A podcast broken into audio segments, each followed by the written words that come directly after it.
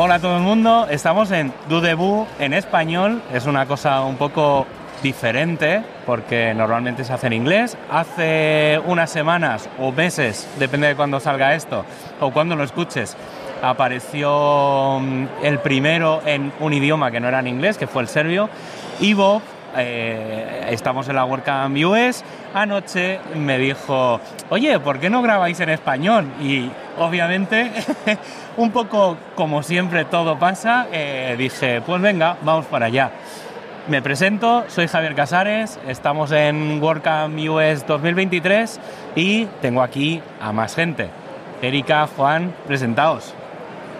Bueno, hola a todos, mi nombre es Erika Barbosa, yo soy de Costa Rica y bueno, estoy aquí también porque se acercaron estos queridos compañeros también y me invitaron a hacer este, este podcast y bueno, todo un gusto estar aquí.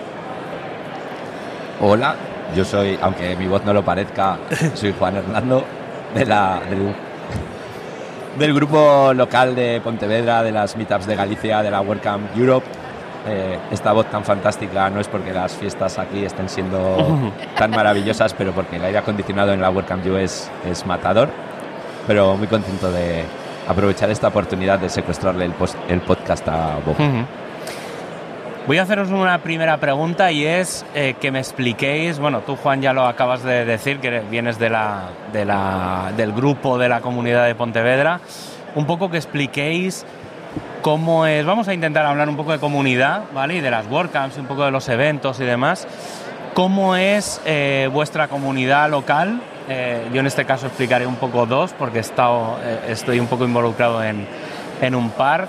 Em, y vamos, me gustaría un poco explicar también las diferencias, ya que estáis de, alguna manera, de una manera u otra, estamos involucrados en las flagships y en la comunidad global. Me gustaría también enfocar el camino de las grandes diferencias que hay entre la comunidad local y la global. Voy a explicar, yo estoy involucrado o he estado muchos años involucrado en la comunidad de, WordPress Barcelona, estos últimos años he estado involucrado en la, de WordPress Granada, ambas en, España. Eh, hace tres o cuatro años en una WordCamp conocí a Mike Schroeder, que está obviamente en la comunidad eh, global, y me metió en el equipo de hosting. Y ahí un poco, ahí, ahí estoy ahora de representando ese, ese equipo. Y es bastante para mí es bastante curioso, sobre todo las dinámicas, las diferencias que hay entre, entre eso, entre las comunidades locales y las globales. Por ejemplo, cómo funcionan los contributos DAY, que tienen muchas cosas en común, pero hay algunas diferencias. O em, cómo, cómo es la comunicación, cómo funciona muy bien la comunicación asíncrona en global y, por ejemplo, no funciona tan bien en local. Me gustaría un poco que explicaseis vuestra experiencia con, con este tipo de, de cosas, porque claro, estáis involucrados en los eventos, entonces, ¿cómo, cómo funciona eh, los eventos locales, globales? Estáis metidos también en WordCamps, o sea que creo que tenéis bastante experiencia como para, para explicar sobre esto. De acuerdo, bueno, puedo comenzar. Yo tengo ya siete años de participar en la comunidad global de WordPress desde el año 2016, que comencé como organizadora del primer WordCamp que se hizo en San José, Costa Rica. Y bueno, he participado ya hasta la fecha eh, cinco WordCamps, que de momento soy organizadora. Y bueno, la comunidad ha crecido bastante. Desde el primer WordCamp que hicimos teníamos 250 participantes en el primer WordCamp. Y para el 2019 tuvimos alrededor de 800 participantes. Creció mucho la, la, asistencia. Sin embargo, ya después de eso, como vino la pandemia y demás, eh, todo bajó un poco y ya en el 2022 pues hubo menos personas, pero estamos todos igual, tratando de, de volver a levantarnos y demás. Eh, de mi parte, como experiencia, tal vez me gusta mucho participar alrededor de la comunidad global, que digamos asistir a esos eventos como WordCamp US. Eh, inclusive he sido voluntaria también en WordCamp Miami. He tratado de participar de expositora también en, en WordCamp Nicaragua, WordCamp Panamá, eh, tratando de ver cómo funcionan también las comunidades en la región, eh, participando en esa parte. Eh, estoy también muy emocionada este año porque vamos a hacer nuestro primer Contributor Day Ah. Nunca hemos hecho un Contributor Day en Costa Rica. Oh, sí. Eso es muy interesante. Este año va a ser el primero y bueno, parte de, venir acá también em, como voluntaria al Contributor Day del Work US era para ver un poco la experiencia que, que se puede generar de aquí del Contributor Day. Incluso me gustaría también escuchar em, acerca de cómo se hace el Contributor Day en Europa, que ustedes tienen experiencia. Entonces, sería muy bueno igual tenerlos también en el Work San José si pudieran. sí, sí. Bueno, yo he ido pasando por todos los escalones. Empecé la, la meetup local en Pontevedra, porque me fui a vivir a esa ciudad y no conocía a nadie. Y fue como, bueno, pues alguien vendrá. Empezó a venir gente y empezaron todos a decir, hay que hacer una WordCamp, hay que hacer una WordCamp. Hicimos una, ya vamos por la cuarta. Nos animamos el grupo de, amigos que vas haciendo ahí y fue como vamos a una WordCamp Europe a ver cómo, cómo es esto. Fuimos a Berlín en 2019, alucinamos. yo salí de allí diciendo, yo quiero formar parte de esto, quiero echar una mano. Y dije, bueno, pues organizador de, de la WordCamp de 2020, que iba a ser en Porto, que está de nuestra casa, como les dije. Por lo que sea, se alargó tres años organizar ese evento. con lo cual mucha experiencia adquirimos y, sobre todo lo que comentabas de comunicación, hacer grupo y todo eso eh, fue un, reto el ver cómo lo gestionabas a la gente, muchos voluntarios en unos momentos muy complicados de, su vida y aún así todo salió adelante y todo el mundo reforzado y se hizo el evento en 2022 maravilloso. En 2023 estuve también en, Atenas involucrado y por cosas de la vida. Ahora voy a ser uno de los organizadores líderes de 2024 en, en Turín. Y entonces la, la, cosa de... Empiezas organizando un evento para ocho personas y en cuestión de 6, 7 años estás organizando un evento para 3.000. Wow. Sin, sin haber organizado nada nunca, simplemente por pasártelo bien, por conocer a gente. Yo sí que estoy viendo aquí las diferencias en WordCamp US, que una de las eh, ideas era venir un poco para ver cómo organizan ellos, porque las culturas son muy diferentes, en general las personas son muy diferentes. Y sí que aquí está un poco todo más orientado al negocio, todo, es business y, a nosotros realmente, obviamente surgen eh, y todos ganamos eh, formando parte de la comunidad, pero sí que tenemos más la idea de vamos a pasarlo bien, vamos a conocer gente y eso también creo que es importante. Sí, eso es una, una pregunta que sí que yo creo que, que podemos hacernos a, los diferentes niveles, que es por qué queremos hacer una, una WordCamp o en general cualquier tipo de evento relacionado con WordPress, en el sentido de lo hacemos simplemente, como decía Juan, eh, oye, mira, llego a una ciudad, estoy solo, me han dicho que montar meetups es guay para conocer gente, pues mira, como yo soy de hacer de cosas de WordPress, pues voy a montar una meetup de, de WordPress, que, que está muy bien. En Barcelona, por ejemplo, la meetup salió después de una WordCamp Sevilla. Es decir, fue como, sí, hay algo históricamente, porque en Barcelona había una comunidad, las primeras WordCamps que se hicieron en España fueron en Barcelona, pero durante cuatro o cinco años no hubo nada. Y entonces fue como después de una WordCamp Sevilla, eh, el subidón ese que siempre hay después de una WordCamp, que es muy peligroso, hay que decir que es muy peligroso porque la gente se anima mucho a hacer cosas y hay, hay que dejar dos o tres días de, de calma, pero recuerdo ese viaje en tren de vuelta a Barcelona de tenemos que montar algo nosotros en Barcelona porque en algún momento tenemos que montar una WordCamp Barcelona porque nos lo merecemos, porque hay comunidad, sabemos que hay muchas agencias, muchas empresas y tenemos que implicar a todo el mundo. Eh, una de las cosas que siempre en España ha habido o se intenta presionar, yo no recuerdo muchas WordCamps, para nosotros la excepción es que no haya Contributor Day. Sí que es verdad que hemos jugado mucho de Contributors Day de por la tarde, de por la mañana, de un viernes, de un domingo, porque tenemos la curiosa algo que pasa que creo que solo pasa en España, que es que las WordCamp las hacemos los sábados. no sé por qué. Yo, a ver, sé, sé por qué, pero no lo voy a explicar. Eh, pero sí que es verdad que nosotros, por ejemplo, hemos jugado mucho con si hacer el Contributor Day el viernes, si hacerlo el domingo. Y entonces todo, toda esa experiencia, por ejemplo, yo creo que la experiencia nos dice que hacerlo antes es mejor que hacerlo después. Eh, en Europe creo recordar que siempre se ha hecho antes, pero en US no siempre ha pasado así y este año se ha hecho el día antes y todo el mundo dice que ha sido infinitamente mejor que cualquier otro Contributor Day que se haya hecho así. ¿Qué es lo que, Erika, qué es lo que has visto de la experiencia de aquí de WordCamp US que digas, esto lo voy a hacer, esto es posible que a lo mejor no lo pueda hacer? ¿Cómo, cómo planteáis hacer el Contributor Day? Sí, para nosotros es un gran reto hacer este año el, Contributor Day. como les comento, tenemos ya, este es el sexto WordCamp y nunca se ha hecho un Contributor Day. Y, bueno, eh, participando este año como organizadora, yo dije, hay que hacer un Contributor Day, porque también me mueve mucho esa parte de que el WordCamp no sea solo un evento de, para mostrar, no sé, empresas y demás, sino hacer la parte de que a todos nos gusta colaborar con WordPress, con la comunidad de WordPress. Sin embargo, nos pasa igual en Costa Rica, que hacemos los workouts los sábados y domingos. Entonces, pues este año tenemos un gran reto porque vamos a hacer el Contributor Day un día después del After Party.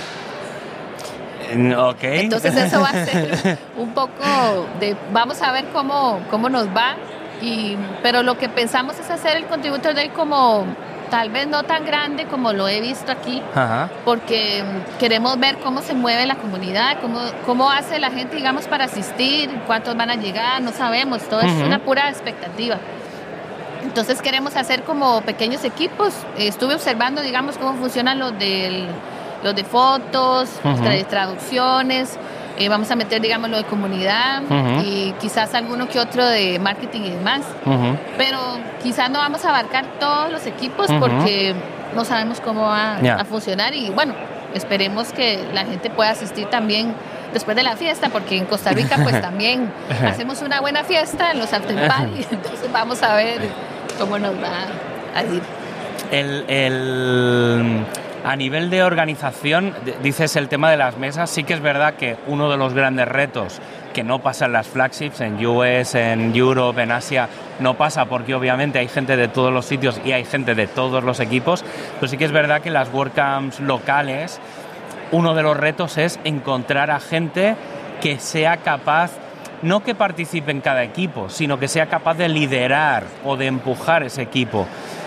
¿Eso para vosotros está siendo complejo? ¿Estáis haciendo un trabajo previo de eh, intentar encontrar cada responsable, qué trabajo se va a hacer? Por eso es una cosa que en España no se hacía, yo he intentado empujar. A medias no he conseguido, pero es bastante complejo.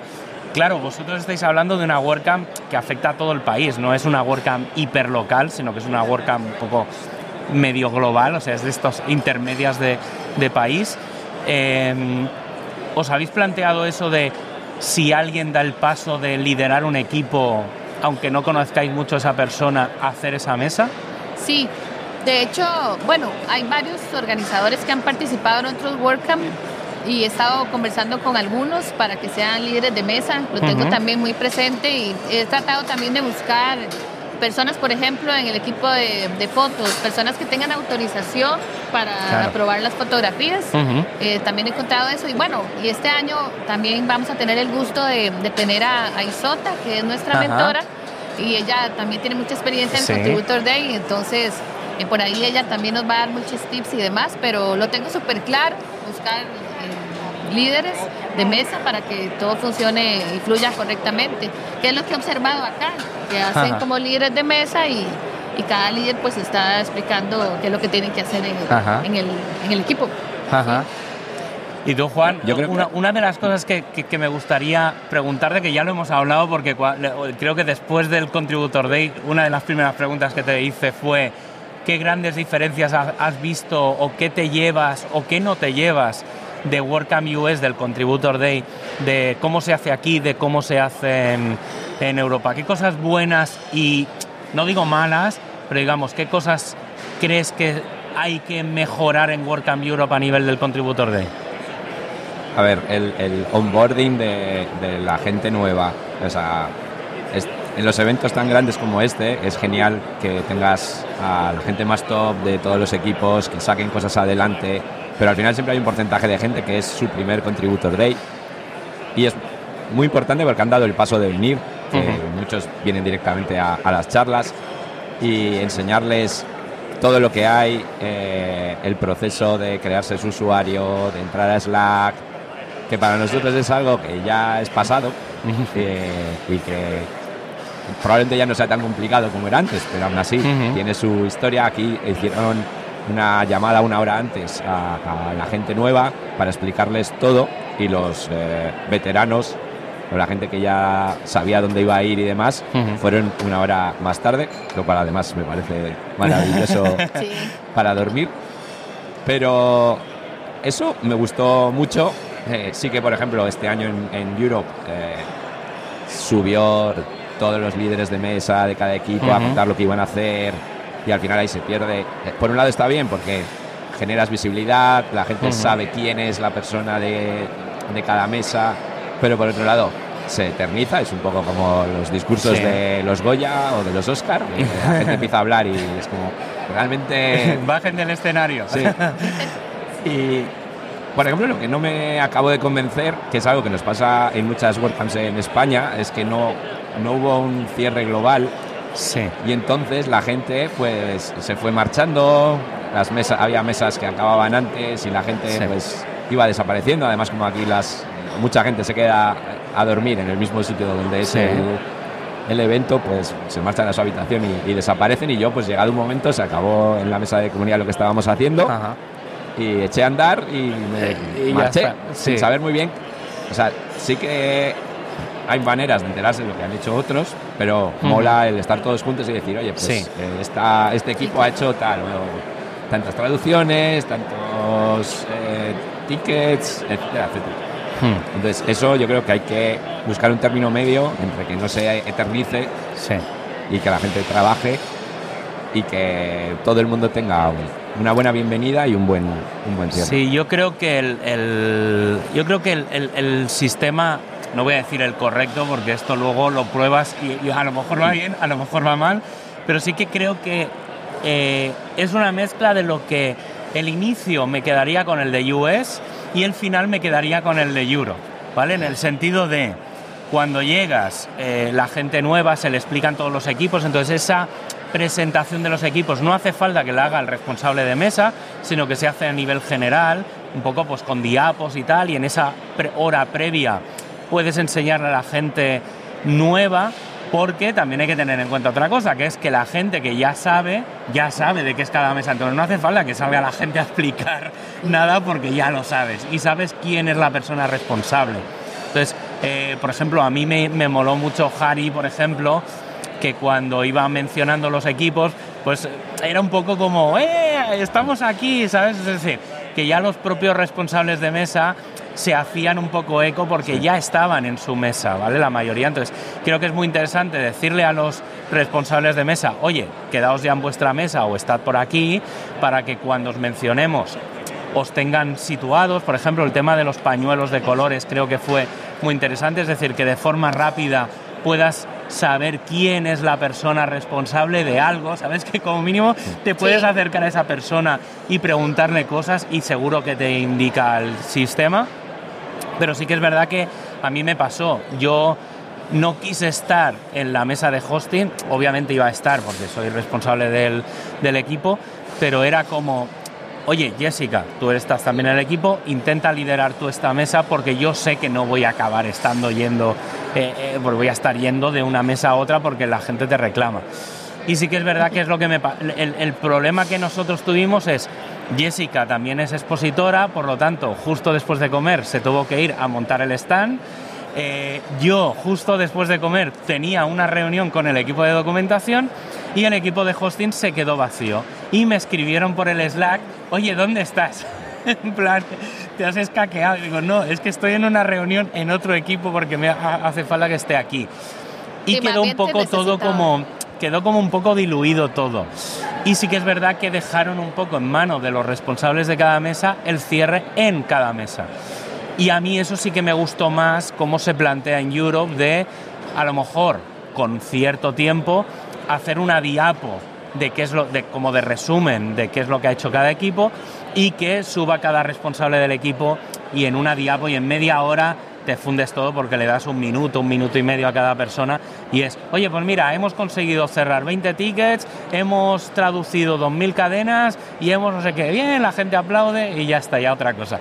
Creo que ese modelo sí que puede ser como más comunitario. Yo, yo creo que ese es el modelo, el modelo a, a seguir. Y, y, mm, yendo un poco al, al tema, volviendo al onboarding, ¿cómo pensáis? Hay un, hay que reconocer, y esto es una realidad, no podemos esconderla, que desde la pandemia eh, se ha reducido mucho el onboarding, la cantidad de gente que participa en la comunidad. ¿Cómo planteáis eh, en diferentes niveles de WordCamps acercar, hacer ese onboarding? Ha habido el proyecto piloto de onboarding a nivel global, que se está planteando llevar a nivel local, pero ¿cómo pensáis que la comunidad en sí ya digo, a todos los niveles, puede aportar en mejorar el onboarding en estos, en estos tiempos? Bueno, nosotros lo que, la iniciativa que tuvimos y lo que se nos ocurrió este año para tratar de empezar a conectar más con las personas, nos inventamos unas actividades, unos meetups como de networking, donde solo asistíamos a tomarnos algo, a conversar. De hecho, le llamamos, hasta le pusimos un nombre, le pusimos eh, Conecta WordPress Pura Vida en Costa Rica. Entonces, nos ha ido muy bien con estas actividades porque hemos tenido mucha asistencia de la gente y las hemos combinado junto con las meetups de dar, digamos, temas de WordPress, de las charlas. Entonces, nos ha ido súper bien. Hemos estado como asistiendo a la gente y lo que hacemos es al final tener esa parte de networking y todo. Entonces creo que eso ha ayudado mucho y nos va a ayudar mucho para la asistencia del WordCamp, que eso es lo que esperamos. Porque hace mucha falta esa parte. La gente en Costa Rica estaba muy acostumbrada a que todo era online. todos los meetups se hacían virtuales y bueno, y no funciona porque uno no va a hacer un WordCamp virtual. De hecho, nunca quisimos hacer el WordCamp San José virtual por lo mismo, porque nos gusta más el tema de, estar conectados presencialmente y demás. Entonces, bueno, eso fue lo que, lo que nos ha resultado hasta el momento a nosotros. Tú puedes explicar parte de cómo ha funcionado. Precisamente todos nosotros en España hemos hecho todo lo contrario, porque cuando llegó la pandemia, lo primero, la primera primera idea que salió es tenemos que hacer una WordCamp España online. Sí, a ver, la, la, parte online yo creo que funcionó en su momento eh, muy potente, es decir, la, asistencia que hubo en, en la WordCamp online era de locos. Sí. no, no recuerdo los números, pero comparados incluso con los de WordCamp Europe, eh, eran, eran enormes.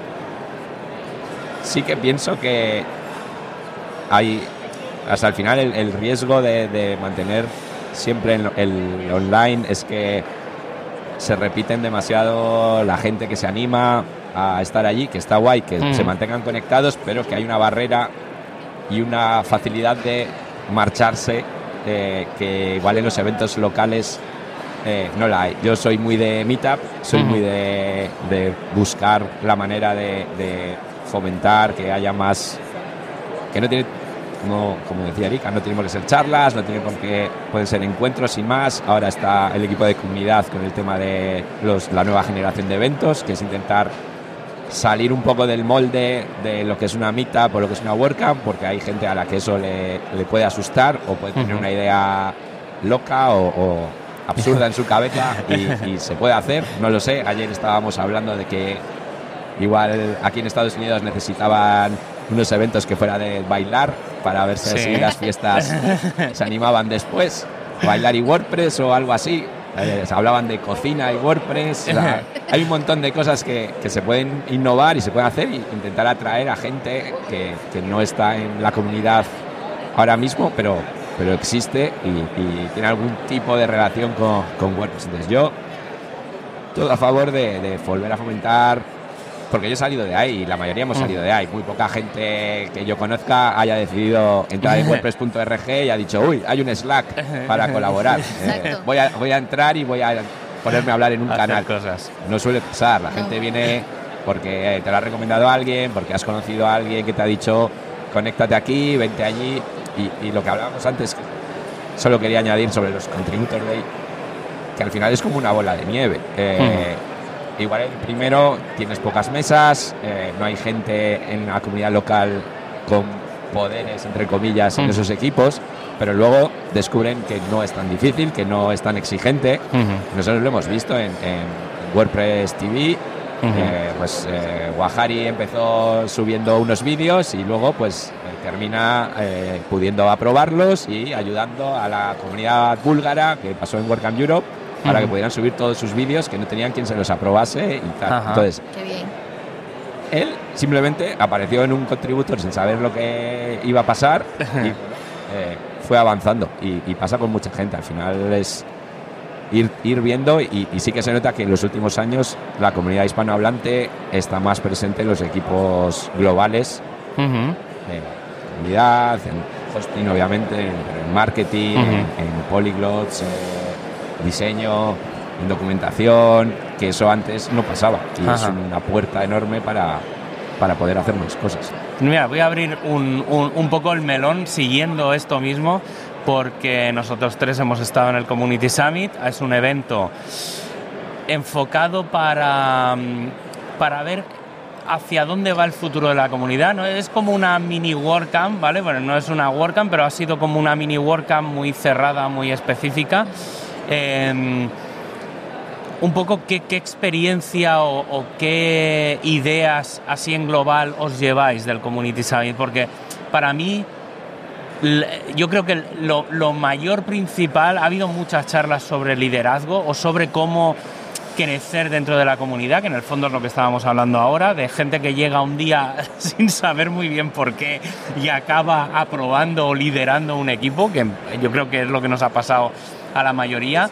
Em, sí que es verdad que creo que teniendo en cuenta que el último Community Summit fue hace seis años y que la mayoría de reglas se pusieron hace como unos diez años, eh, los equipos han crecido. Cuando se estableció todo había como ocho o diez equipos, ahora estamos hablando de 20 y pico.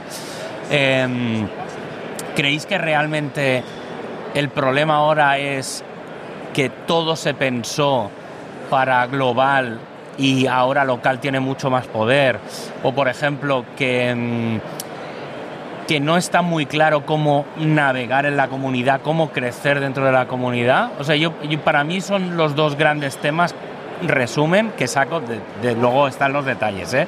pero a nivel general de comunidad, creo que para mí son los dos grandes temas que han salido. ¿Cómo, ¿Cómo, habéis visto, aparte de esto, si habéis detectado alguno que dices, ah, pues mira, en mi caso este detalle ha sido muy interesante porque se ha abierto este, esta vía? Bueno, para mí ha sido muy provechoso asistir por primera vez al Community Summit y algo que sí he notado de este año del Work US es que hay diferentes eh, países, diferentes países que asisten. Por lo general he participado en varios Work US y pues solo veo personas de acá. Pero este año me he encontrado, bueno, con ustedes de España, he visto argentinos, brasileños, italianos. Entonces, eso me ha gustado mucho.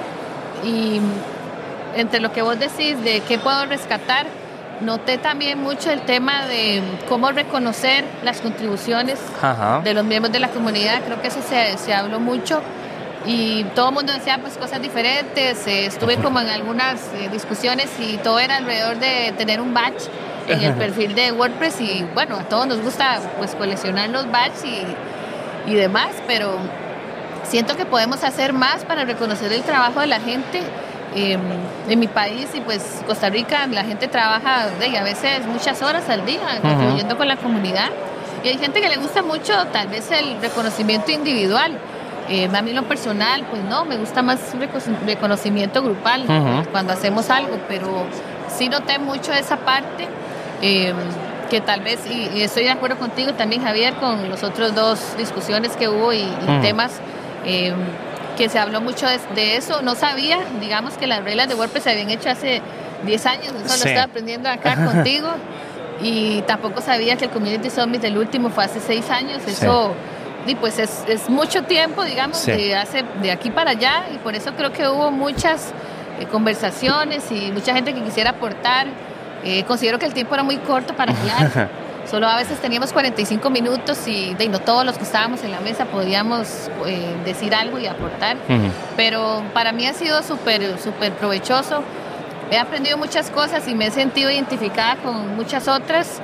Y también, eh, como le decía yo a, varias compañeras mías de, de Costa Rica, que no estábamos solas, hay muchas comunidades eh, locales también que, tienen nuestros mismos problemas, que a veces uno piensa que solo en Costa Rica pasa por, no sé, tal vez por nuestro carácter, nuestra personalidad o lo que sea, pero haber asistido y escucharlos a todos eh, me hace sentir bien acompañada, por decirlo así. Aunque sea lo malo. ah, sí, pero me hace sentir bien.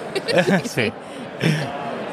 Nada, yo totalmente de acuerdo con vosotros y, que sí, que lo de los batches está bien, pero que no se come de ellos. Y entonces, una de las conversaciones que, se ha tenido y relacionada también con el tema del liderazgo y demás es eh, el tema de los contribuidores patrocinados, no patrocinados, hasta qué punto es sostenible el proyecto cuando dependes de gente que hoy está y mañana puede que no esté, el conocimiento que desaparece, que de repente alguien por lo que sea se marcha y no está documentado nada.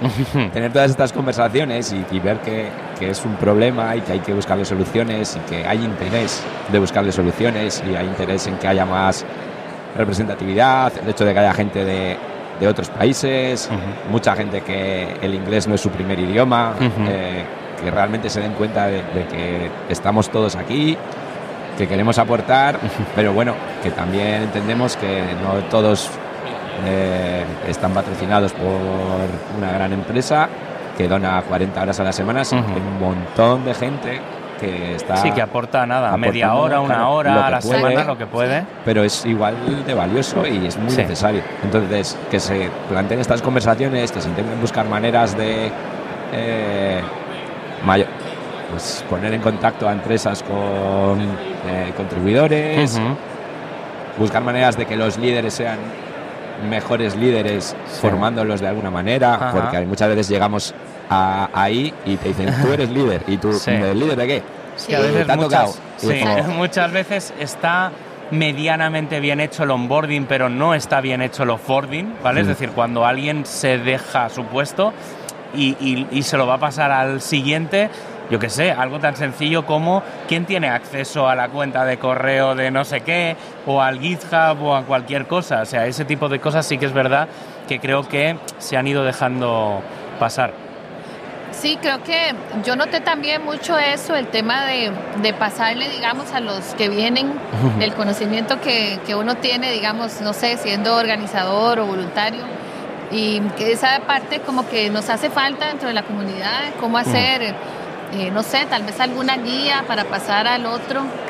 Y, como decís vos, algo tan simple como darle acceso a todas las plataformas. Eh, en nuestro caso a veces nos ha pasado que tenemos que estar eh, pasando por una persona para que nos dé acceso a un correo, una persona para poder hacer un meetup. Entonces, pues eso pues no está bien porque estamos en una comunidad pues abierta y la idea también es compartir todo el conocimiento. Noté también un poco, quería tal vez tocar ese tema, que hace falta como tener más comunicación a través de Slack. Todos trabajamos en Slack, pero muchas personas las escuché mm, opinar que a veces se perdían, que no sabían eh, que si estaban trabajando doble, digamos, algunos, algunos equipos y demás. Eh, sí, tenemos que, mejorar también toda esa parte. Aunque uno sabe que fluye muy bien todo el ecosistema de WordPress a través de Slack, pero ahí hay que mejorar bastante. Sí. Hay otra, otra de las cosas, Juan, tú estás llevando WordCamp Europe, estamos en la WordCamp US, ayer estaba Yuli de la WordCamp Asia. Una de las cosas que ha ido pululando, ¿vale? este es como el último tema que voy a sacar, ahí lo voy a dejar, quiero abrir el melón, pero no lo vamos a cerrar ninguno de los tres, creo, de, de, aquí, eh, que es eh, la WordCamp LATAM, ¿vale? Esto es una cosa que yo llevo escuchando desde hace 4, 5, 6 años, es algo que se empezó a hablar antes de la pandemia. Creo que había como una primera idea justo cuando llegó la pandemia, como tantas cosas han pasado. Y como tantas cosas han pasado, la pandemia lo dejó no solo ahí, no, no lo paró, sino que lo ha alargado a lo largo del tiempo. ¿Qué sabemos? ¿Hay ganas? Esa es la, primera cuestión es, ¿tiene sentido hacer una WordCamp LATAM? Pues para mí, antes lo estaba hablando con Erika, tiene muchos retos, porque por ejemplo, podría llegar a ser la primera WordCamp que no es en inglés. Es decir, que el idioma eh, de gestión no va a ser el inglés, que no significa que luego no hayan cosas en inglés, que la gente no hable en inglés como pasa aquí, o sea, al final. Pero sí que es verdad que yo eso lo veo también en la WordCamp Europe. En la WordCamp Europe lo estábamos diciendo. Ningún, casi ningún país su idioma principal es el inglés. En cambio, todos hablamos en inglés y no hay como charlas en otros idiomas, no hay un track a lo mejor, como un track paralelo en el que se pudieran hacer charlas en otros idiomas. Mm, es como también que, que siempre hablamos de la diversidad en la comunidad, el idioma es un elemento fundamental en la diversidad y creo que podría ser como un primer paso a pensar en global. Hay muchos proyectos de documentación que se están haciendo para el tema de, las traducciones y demás. ¿Creéis que hacer una WordCamp LATAM implicara que no sería, a lo mejor no es, es que no sé cómo llamarla, porque LATAM es un poco tal eh, es, siempre los conceptos son un poco extraños, porque habría que incluir a Brasil, que no habla español, digamos, hablan eh, brasileño, portugués. Entonces, ¿cómo se podría gestionar o tiene sentido o cómo lo veis vosotros? Porque claro, tú estás en Costa Rica, que personalmente creo que debería de ser la primera WordCamp que se haga allí, LATA o como se llame, tendría que ser en Costa Rica, opinión personal. Eh, Juan tiene esa visión ahora de WordCamp Europe, de gestionar 20, 30, 50 países hablan cada uno de una manera diferente y que tienen culturas diferentes y que son muy diferentes a nivel económico, a nivel de todo. ¿Cómo veis esa posibilidad de, tener esa cuarta WordCamp flagship en, en el mundo, en el planeta? Bueno, yo a nivel de gestión debe ser maravilloso poder hablar todos tu primer idioma si, si, se hace. Bueno, habría que ver cómo gestionar a, los del portugués, pero seguro que hablan español como, como nuestros amigos de Portugal. En Europa es un reto, es un reto cultural, es un reto eh, de eso, de, dónde viene cada persona, eh, los viajes, los visados, eh, hay que gestionar un montón de cosas, pero sí que la verdad es que el, por supuesto habría que hacerla, y espero que se empiece a, retomar la idea desde ya. Pero sí que el hecho de no ser en inglés eh, va, seguro que tiene alguna fricción a nivel mm. global porque, bueno, todos sabemos que, a todo el mundo hay mucha gente WordPress es English centric no no vamos a negar pues a la gente le gusta saber lo que está pasando y, y entonces o hacemos que aprendan español, que me parece, me parecería un plan maravilloso. De hecho, yo ya se lo dije a los de Welcome Europe. Eh, llevamos 12 años haciéndolo todo en inglés, cuando prácticamente no hay ni un inglés. Hmm. Eh, y tenemos que aprender todos el idioma, porque no lo hacemos en español y, que aprenda todo el mundo español? 10 años sería maravilloso. No ha funcionado esta primera propuesta, os tengo que decir que la WordCamp Europe del año que viene también será en inglés pero aprovechar y, hacerlo en Latinoamérica me parecería increíble, pero aquí tenemos que, que liar. tenemos aquí a la. Ella no lo sabe, pero es, La, es, La, lead de Workout Latam. Ya me están comprometiendo. Bueno. no, yo, yo pienso también que, que estamos listos como Latinoamérica para hacer un evento así tan grande eh, se han hecho, digamos, sí, WordCamps en todos los, alrededor de varios países, Ecuador, Brasil, Nicaragua. Nicaragua tiene una comunidad también muy fuerte y que está también muy conectada con nosotros. y Panamá también tiene una comunidad, se hizo un primer WordCamp y demás. Y, pero bueno, si a mí me pusieran a elegir cómo hacer la WordCamp Latinoamérica, yo la haría en español. Realmente no pensaría en hacerla todo en inglés, sin embargo, podemos hacer, como estuvimos conversando, Javier, hacer como una parte que puedan haber charlas en inglés o en portugués y demás. Por ejemplo, nosotros en el WordCamp de San José tenemos abierto que puedan exponer en inglés. Eh, tenemos unas que otras charlas en ese idioma, pero no en nuestro idioma es el español, por lo que pienso que, que, sí, que la WordCamp Latinoamérica se puede hacer en, en español y me encantaría también que fuera en Costa Rica, yo sería súper contenta. Y como conversamos también, eh, Javier, acerca de que lo que hace falta es alguien que dé ese impulso para empezar a, organizar la WordCamp, la, la TAM, que le podemos llamar así, y ya después se van uniendo eh, todos los organizadores, porque yo sé que hay mucha mucha pasión y mucho entusiasmo en Latinoamérica por hacer un evento así y creo que ya, que ya podemos hacerlo, ya estamos listos para, para hacer también nuestra propia WordCamp. Bueno, esperemos que pronto se pueda realizar. Siempre dicen que de una WordCamp nace otra WordCamp. Sí, eh, es que estoy, es lo que estaba pensando, que de la WordCamp US va a salir la WordCamp LATAM, no, no creo que el año que viene, pero mm, yo creo que en 2025 podemos empezar a ver cosas. Pero sí, bueno. yo creo que falta así ese, ese impulso porque se ha hablado mucho, inclusive, bueno, se hizo el, el WordCamp Centroamérica, si no me equivoco, se hizo online durante la pandemia. Entonces, eh, podemos dar ese, ese paso, pero, pero sí estar conscientes que es bastante trabajo y que es diferente, digamos, que organizar algo local, porque vamos a tener, y como les pasa a ustedes, muchas culturas también, que a pesar de que nosotros pues estamos todos en Latinoamérica, tenemos nuestras diferencias en cuanto al tema de, de países y demás, pero pues yo súper encantada de participar y ayudar. No sé, de momento no me puedo comprometer a hacer la que dé ese primer paso, pero, pero de fijo me encantaría contribuir. Pues creo que lo vamos a dejar aquí, en todo lo alto, en modo vamos a hacer una orca LATAM con este hype que caracteriza a los días últimos de una WordCamp. Y nada, muchas gracias Juan, muchas gracias Erika. Eh, Javier Casares aquí explicando y cerrando la conversación. Y nada, pues nada, gracias a vos por darnos la oportunidad de, si no me equivoco, esta primera, este primer podcast en español, que esperemos que sea el primero de muchísimos más. Gracias. Muchas gracias. Gracias Javier y Juan, gracias.